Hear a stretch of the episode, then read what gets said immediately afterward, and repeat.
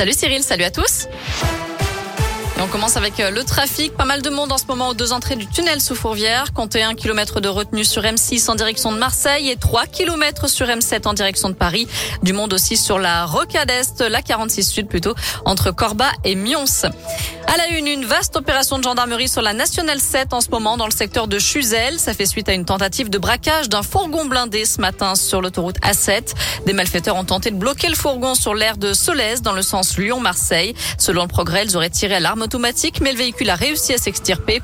Les convoyeurs sont indemnes. Plusieurs personnes ont été interpellées, mais des suspects sont toujours en fuite et recherchés. Une voiture utilisée par les assaillants a été retrouvée incendiée. Une disparition inquiétante à Lyon. Les policiers lancent un appel à témoins pour retrouver un homme de 45-50 ans qui n'a plus donné signe de vie depuis mercredi. Il a été vu pour la dernière fois vers 16h30 à Lyon par Dieu. On vous a mis sa photo et sa description sur l'appli Radoscoop et notre site internet www.radoscoop.com. Vous trouverez aussi le numéro des enquêteurs à joindre si vous avez des informations à transmettre.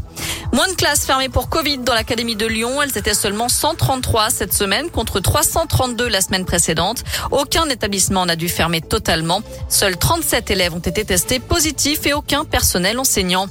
Les Grands Lyonnais établissent un record de France. Ils ont fait de la piste cyclable des quais du Rhône entre le pont Wilson et le pont Lafayette la plus fréquentée de France. Le 7 septembre, 16 244 cyclistes ont été comptabilisés.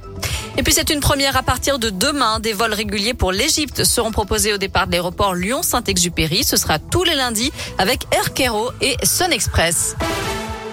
Du nouveau dans la lutte contre les violences conjugales, le garde des Sceaux a présenté aujourd'hui un dispositif de réalité virtuelle mis au point par une société lyonnaise.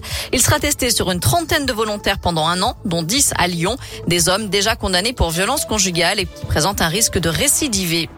Lui a été ministre plusieurs fois dans les années 80 et 90, notamment ministre de l'Intérieur et de la Défense. Le socialiste Paul Kiles est décédé, il avait 79 ans.